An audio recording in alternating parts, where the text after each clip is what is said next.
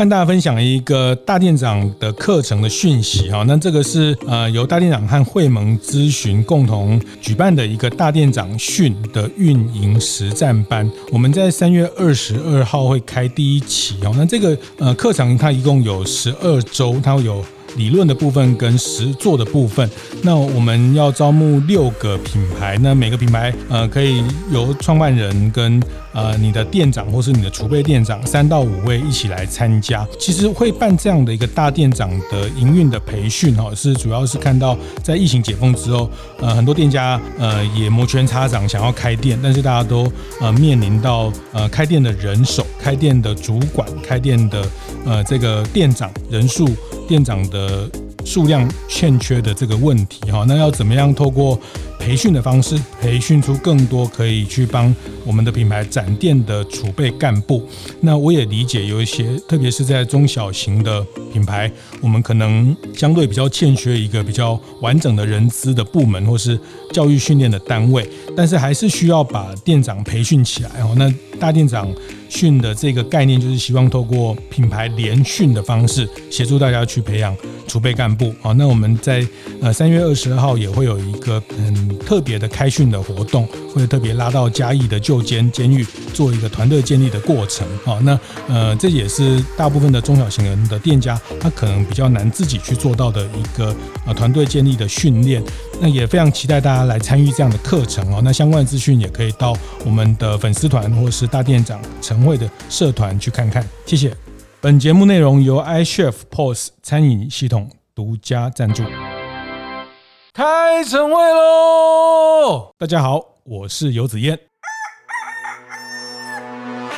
那企业管理这么的努力，这么的努力做这么多目标，大家的能做到的企业规模却没有办法像佛光会几十万人、几百万人、那几百个院士在全世界的开花哈。想说从这个企业管理的角度来叩问啊，来请教星云大师。观念对了，店就赚了。欢迎收听大店长晨会，每周一、周四、周五透过 Pocket 和大家分享服务业的经营和洞察。那很久没有透过读讲的方式和大家聊聊我的一些一些观察和心得哈。那呃，今天要跟大家聊聊一个聊一个事情哈。那这件事情呃，可能乍听觉得哎，怎么实验哥在聊这个？乍听你可能觉得这个跟服务业、跟事业经营有有什么关系吗？哈，那听听我来来谈这个事情哈。那我今天谈的。是呃，当最近有一个呃佛门的大师哈，星云法师的原籍哈，那高龄九十七岁原籍，那海内外的许多华人对对这件事情，对这个新闻，其实大家都都关注到哈。那其实很多呃佛光山的信众也也非常不舍。我我想这一集我我。比较不是用宗教的方式哈，我也不带着任何宗教的角度或信仰来来谈一个星云大师对我的影响哈。呃，确实他我们有一个很特别的缘分，在二零一零年的时候，我在呃商业周刊工作，在二零一零年，在十二十三年前，呃，因为一个这个大家如果一段时间看商业周刊会注意到，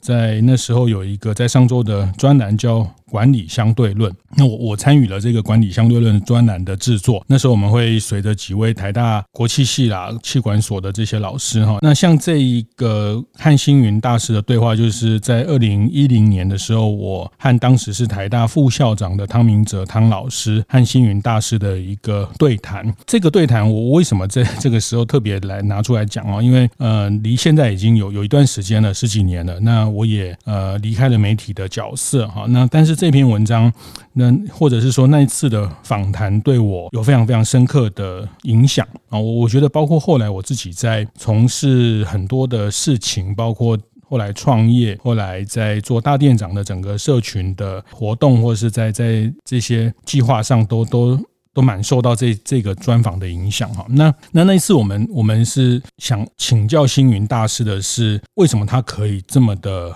成功去传播？佛法，当然这个成功，我们用比较世俗的定义哈，就是说，呃，像呃星云大师的佛光山的呃这个系统，那呃过去这样几十年下来，在全世界超过七八十个国家建立了将近两百个佛光会哈，那有五六百万的一个会员哈，那像呃这次他的离开，包括慈济圣严法师也也发了一个文，去高度的肯定他呃在全世界盖了三百个寺院，在台湾、美国、澳洲、菲律宾等等盖了五个佛教的呃以佛教为赞助的大学哈，那这样的一种呃，就是我们从世俗的角度来看，它这样的有形的一个经营。其实是非常成功的，在这个管理相对论哈，这个谈企业管理的相对论的这个专栏里面，我们就就想说，从这个企业管理的角度来叩问啊，来请教星云大师。你们佛教，你们这个宗教不是都讲随缘吗？哈，讲发心吗？哈，讲这个一切要这个要用空无来看待哈，包括呃星云大师在离开的时候，他的。遗嘱里面也提到他的这一生，他用给的哲学，哈，那那这个事情好像乍听下来都跟企业经营其实是是背道而驰的，哈，因为企业经营企业经营要积极管理，要 KPI，要这个明确的目标，哈，不管是 OKR、OSGM 啊，那这些东西，那企业管理这么的努力，这么的努力做这么多目标，大家的的能能做到的企业规模却没有办法像佛光会几十万人、几百万人、那几百个院士在全世界的开花。哈，那当然你会说这个是发愿啊，这个是大家都愿意一起做的事情哈。那但是我们如果还是讲哈，我今天用一个比较 呃世俗、比较商业的角度来看啊，比如说在宗教里面，佛光会也好，或是呃不同的宗教的这个门派，那大家都需要取得更多的资源来弘法啊，不管是盖电视台，不管是出版，不管是盖精舍、盖宝殿啊，那其实大家都需要争取。资源去经营它的有形的影响力，好，那呃长期的来说下来，其实有形的影响力它其实才会让无形的影响力更更健康、更强壮，哈，这个也是一个必然，哈，这个不管企业经营或是在佛教里面，我们会看到在全世界的宗教，大家还是要盖一个非常厉害的教堂，非常不得了的这个呃宫宫庙来展示呃宗宗教的力量，哈，那这有形无形它本来就是是相伴相生的，哈，那。嗯，但我们那天的问题很很直接哦，就是要问星云大师哦，在二零一零年的时候，我们有一个这样的对谈。那我今天把这个对谈的呃重点，还有我自己的这十几年的一些体会跟反馈，跟大家分享。那那时候我们谈的是说，对，就是佛门讲随缘啊，很多事业不是强求可以来的。那但企业讲积极管理，但是我们这么积极管理，却却却不像这个佛门可以做到这么大的一个。一个规模，尤其像佛光会这样哈，那这个问题其实星星云大师一开始的回答，他他先从在佛光山的这个制度讲起哈。我们那篇的分享跟访谈里面，呃，星云大师对于这样的。提问啊，到底要怎么管这些人？包括其实几百万的会众，几百个寺庙，包括佛光山的营运，佛光山的这些款项资源，因为它这个都是来自大众的资源，它一定要有一个公正透明。这个不管会计等等啊，那个都是一个很大的金流。那这些东西要要怎么做管理啊？在在佛教怎么做管理？星云大师在回答这个问题的时候，他第一个先谈佛光山的住持是如何产生的啊？那他先跟我们分享，佛光山的住持是明选。啊，他是六年一任，但是后来是变成四年一任，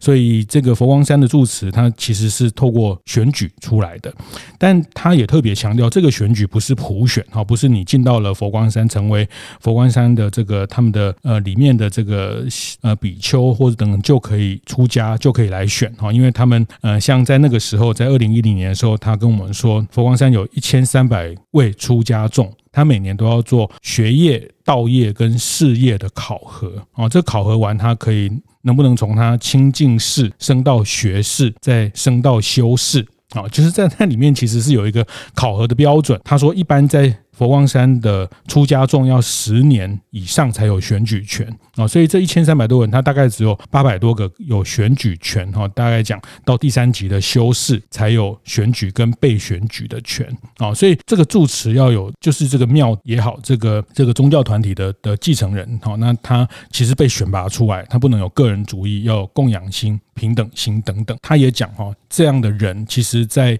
他被选举成住持之前，他在不同的部门都要轮调过啊。他他的举例是像军队一样，陆海空都要轮调过才能当参谋长。三军统帅就像企业一样哈，财会部门、人资部门、行销部门、业务部门都要轮调过才能当总经理啊。所以在这件事情上，他第一个回答，其实我我非常印象深刻的看到了这一个事情。他第一个回答是谈谈制度，其实他是一个有一个选举制度的部分。我我觉得对照哈，对照，因为他的。原籍，然后最近呃也报道了，他其实在呃十几年前的时候，在他八十五岁的时候，他就留下了遗嘱。好，那这个遗嘱的呃主题叫《真诚的告白》，还蛮长的一篇文章。好，那他谈到他的。呃，哲学观等等等等，哈，那其实我也注意到这篇很长的这个最后的遗嘱，哈，这个真诚的告白里面，其实他谈的第一件事情，就是对于这个 在呃佛光山里面的这些出家众升级的问题，哈，就是说他很很特别哈，我觉得这遗嘱里面的第一。件事情，他就在谈说制度这件事情，呃，都有一定的标准，但是制度就一定会有呃一些相对的问题哈。那升级的依据，关于学业、事业、道业、工业，那这些事情，它都跟呃很多的福德跟因缘有关。所以，呃，他第一他的遗嘱第一件事情就跟大家有没有升级，或是升级与否，呃，对他 对大家，如果大家觉得这件事情没有那么公平，他深深感到抱歉哈。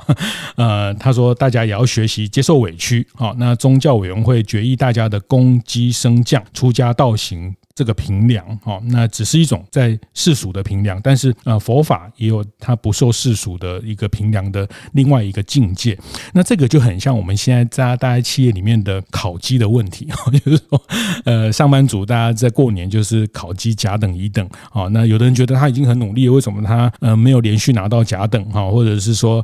嗯，他他觉得为什么东永远轮不到拿拿到特优优等哈？那其实这个就是在组织里面升级考核的依据哈。那这件事情，我从之前我们的访谈跟后来他在立的遗嘱里面，我觉得他对于考核制度这件事情其实是放在放在非常前面的哈。那呃，我我刚刚谈到哈，就是说第二件事情让我非常印象深刻的是，我们都会认为佛门是随缘的哈，就是他们呃有什么事情想到什么，或是有人捐了钱，再会再会做做这些事情哈。那大家都知道哈，大家都理解，大家都在做事业经营。如果大家事业经营抱持这样的态度，其实也很难有什么大成就哈。那呃，简单说，就像那时候在台大副校长汤老师说的，其实随缘不会。不容易有大成就，那那运气好一次，运气好不可能十次一百次。那佛光山在那么长的时间，超过半世纪的时间，它在全世界建立了这么大的一个佛门的宗教的这样的一个系统，它一定不是只有靠随缘来的。我们第二个问题就是请教星云大师，随缘这件事情真的吗？你们都是因为随缘就可以在全世界两百个国家这个盖了这么多的几百个庙吗？节目进行到这里，稍微休息一下，和大家分享节目合作伙伴 iCHEF 的相关讯息。iCHEF 的 Q 报你订阅了吗？Q 报是 iCHEF 的季刊，三个月一次，与读者一起回顾过去这段时间里 iCHEF 的各项工作成果。最新一期的 Q 报整理了从二零二二年十月到十二月之间所发生的各种大小事。在本期的 Q 报里，记录了各种全新用户成长课程与活动的总回顾。iCHEF 参与知名实境节目《嗨营业中》的合作点滴，以及被台北市政府选为智慧零售标杆业者等重要里程碑，内容十分精彩。只要看过一遍 Q 报，真的可以感受到 iCHEF 持续从各方面推广餐饮服务产业进步所做的各种努力。真的非常推荐大家可以上 iCHEF 的粉丝专业与部落格看看 Q 报的内容。当然，最好是可以直接订阅起来，再也不会错过任何一期了。我们第二个问题就是请教星云大师，随缘这件事情真的吗？你们都是因为随缘就可以在全世界两百个国家这个盖了这么多的几百个庙吗？呃，他他其实他的回答是随缘只是一个前提哈，其实重要的是讲信用、有交代啊，这个快速执行这个事情让我非常非常。Surprise 哈，就是说，其实包括在那一次的访谈过程里面，呃，我在跟佛光山的行政的系统接触哈，包括过去，比如说我曾经呃采访过在慈济的这样的组织，还有包括我之前也有同学在里面啊担任一些蛮重要的职位哈。那其实我后来理解，像在这些宗教团体里面，他讲的执行力一点都不比我们一般的民间企业差哦，他们谈的执行力是非常非常可可观的哈。那尤其像呃，大家常常看到的慈济的这种国际救灾，在岛内的救灾，那个执行力，它一定后面都有一个呃系统哦，它它它，而且因为不是只有发愿哦，发愿这件事情，一堆人的发愿，但是没有一个管理的系统，没有一个指挥的系统，那个都会出大乱子的哈。所以它后面的执行力，我我在这几次的接触，其实看到它的后面是非常非常绵密的哈。换言之，其实你不要看他们随缘，他们呃，我指的他们是说，不要看这样的。宗教团体，他呃，大家的随缘，他其实是他的执行力是很可观的哈。如果没有那么庞大的执行力，那么有效率的执行力，不可能在半世纪的时间，在全世界有这样的很厉害的一个一个展开哈。那比如说举个例子哈，那时候我们就问他说，这件事情又跟信用的关系是什么哈？那我们就说，哎，比如大家很很多人会呃捐钱盖庙哈，或者是庙里面有需要什么事情，会希望募集资源。那那时候我们就问他说，那一般以佛光山来说，你们大概拿到了多少资源，就会开始去。盖这个庙，比如说盖这个庙要要一百万啊，或是要修建一个什么东西，那你们大概是拿了三十万，还是六十万，还是七十万开始会动工？那一般哈，一般在财务上比较安全的做法，那可能拿到募款募到一半的钱，再开始来做事情比较保险。但是星云大师那时候给我们的回复，他说他大概拿到了三成的募款，他们就要开始进行了啊。那这个其实我觉得也是一个他回答他讲的叫做有信用有交代啊，就是说。因为募资进来的钱，大家要赶快看到有形的。你你说你要做这件事情，你说你要改善这个东西，你要盖那个东西，那个有形的东西要要很快的被看到，后面的资源才会再进来。其实这个也也是我我我在这里面去学习到，就是说，包括我们在做很多事情上，在开店或者在经营事业，在 在在呃成立一个新的事业之的时候，呃资源它不会第一天就百分之百来，资源会陆陆续续到位，但是有时候资源。在一部分资源来的时候，呃，我从这这边体会到或学习到的那个，呃，在在盖庙这件事情，或是佛光山的执行的效率。那拿到一部分的资源，如果其实从财务的那时候，汤老师我记得很清楚，汤老师会觉得，如果从企业的观点，其实你才拿到三成的钱，后面的钱万一不进来，或是没有全部进来，那怎么办呢？那我们在企业上都会做这个风险。那当然，他对星云大师来说，他当然大家呃，他讲他讲的一句话叫做有有佛法就有办法哈。那当然这件事情，我还是讲我今天比较不从宗教的角度来谈，但我觉得那个是一种信念或是信仰一样，我们在做事业也会对。我们做这件这个事业，做这个 business 有一定程度的信念或是信仰的时候，你就觉得有一点点资源，你就要赶快赶快的去执行哦。所以在执行力上，在执行力上这件事情，其实我也是看到了，呃，在在宗教界的一个强大的一种执行的效率哈。大家还是别忘了哈，就是说如果没有那么大的执行效率，要去做国际的救灾，要去做全球化的管理啊，一百多个国家，几百个。寺庙有非常多的东西要同步的去去管理、去传达。那除了是信仰为中心之外，管理的细节 哈，包括呃讲的更用商业的话来讲，所有的这个。服务体验，哈，这个信仰的服务体验，进到每一个全世界不同的道场，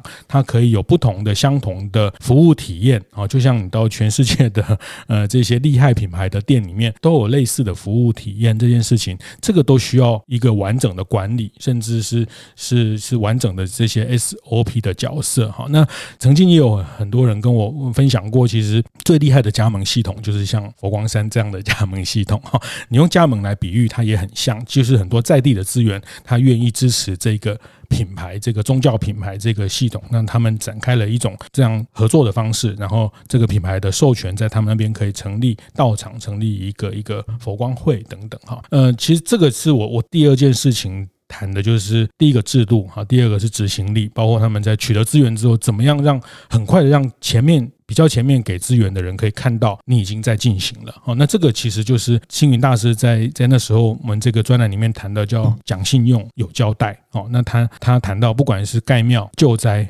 办学校都要先做出来，让人家看到。那所以，所以这个快速执行这个目标啊，那这个就是那时候啊，星云大师的原句哈，他说：“快速执行目标，才能让信众看到他的奉献开花结果。”那所以这个是在执行力上的关键。我我觉得这个是我在那时候一个非常深刻的体会，也非常稍微理解。哦，那稍微理解为什么他们以以这些都不是呃商业的人士，当然像佛光山、像慈济很棒的宗教品牌里面，它有非常多来自于各个领域优秀的人在里面协助。哈，那那但是这个协助，他最后呃作为一个一个 CEO，作为一个领导人，作为一个这个宗教品牌的领导人，他怎么去去管理？哈，那这件事情非常非常核心。哈，那这是我们那时候我觉得第二个事情让我非常印印象深刻啊！那第三件事情，他还是回到谈到发心随缘哈。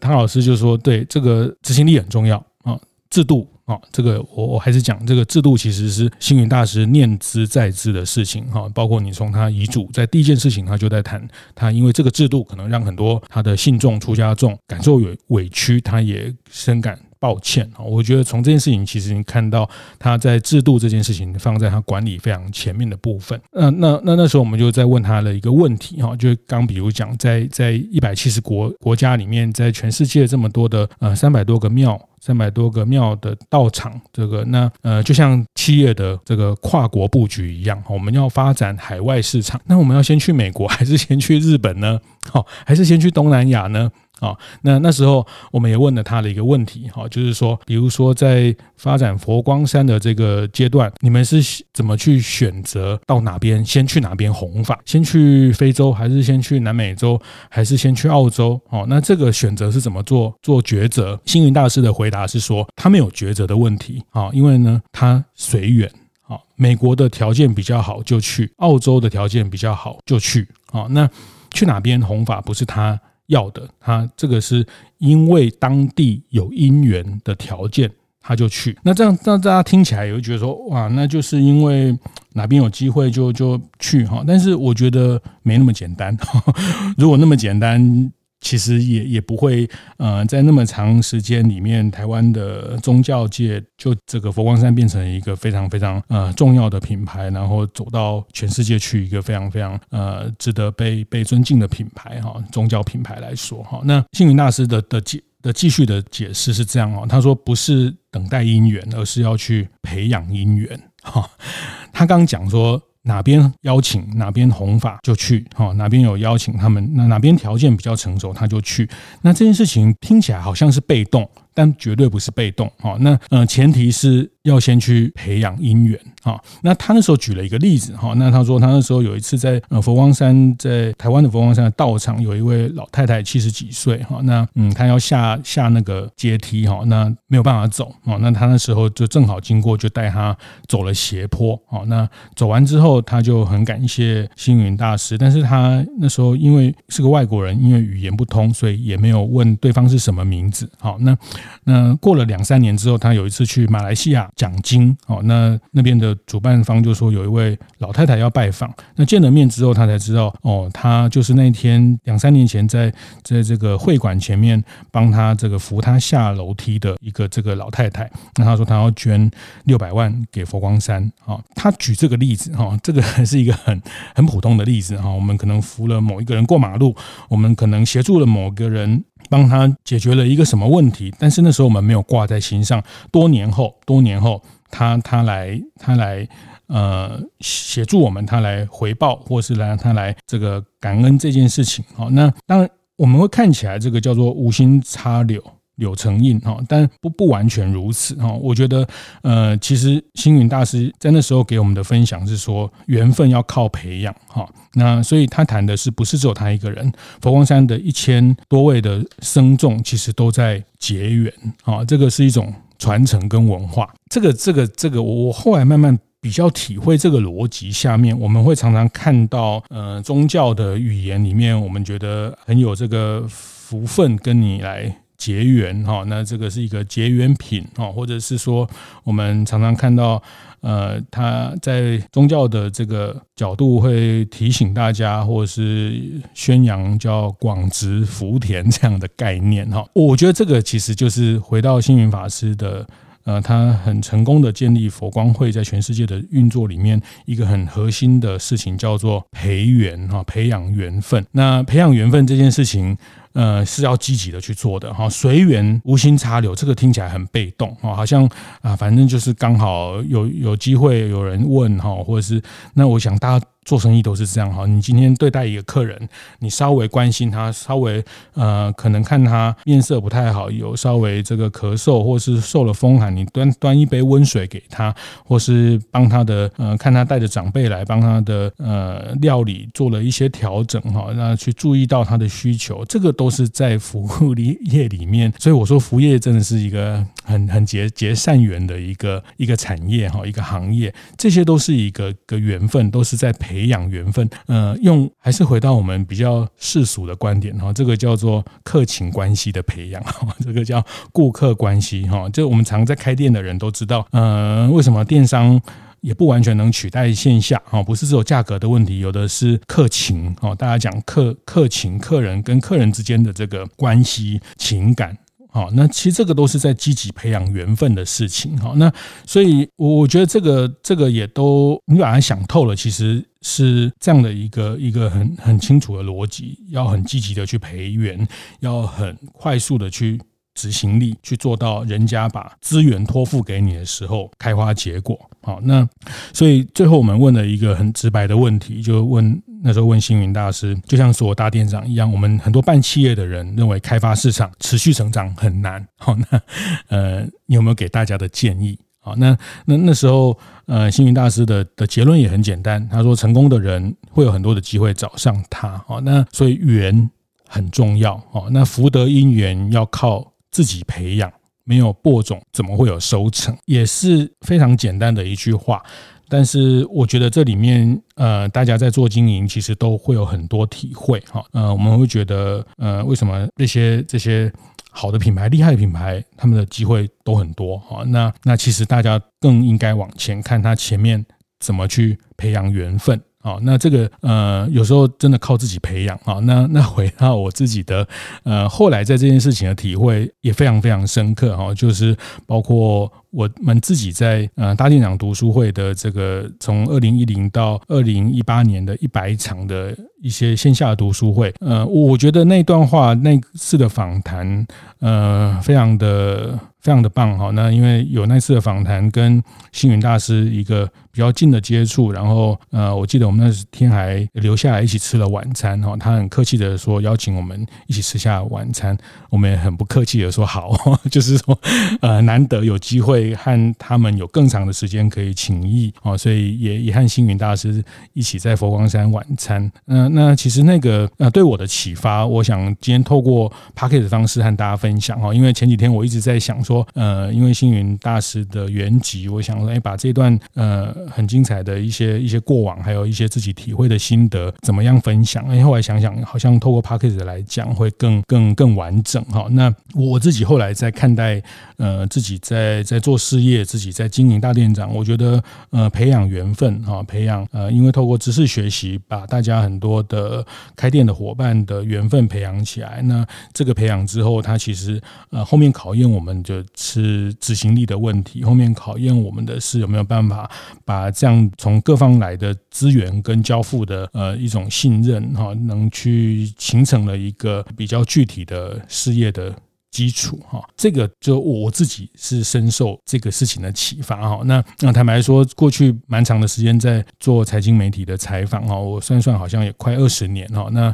呃访谈过的人写过的文章也也是呃成千上百哈。那坦白说，这篇文章这个这次的访谈其实是呃在在我心中留下了一个非常非常非常深的一个印象哈。那我常常会会会去反思到。这个这个在那时候，呃，星云大师在我们这次访谈里面给我们的一些呃提醒跟提示哈，那还是一样，就是回到就是用一个呃在经营的角度哈，那我想他们在佛光会，在不管是慈济，或是不管是在基督教跟等等，其实大家都是在做宗教事业的经营，那只是它是非非盈利性质的。事业经营哈，那呃，其实我我觉得这个时代也有很多呃，像我们前几集谈的 B 型企业，他也希望对更多人更好哈。那其实我觉得这些都是很多企业经营的原理原则跟这个都共同的哈。那呃，从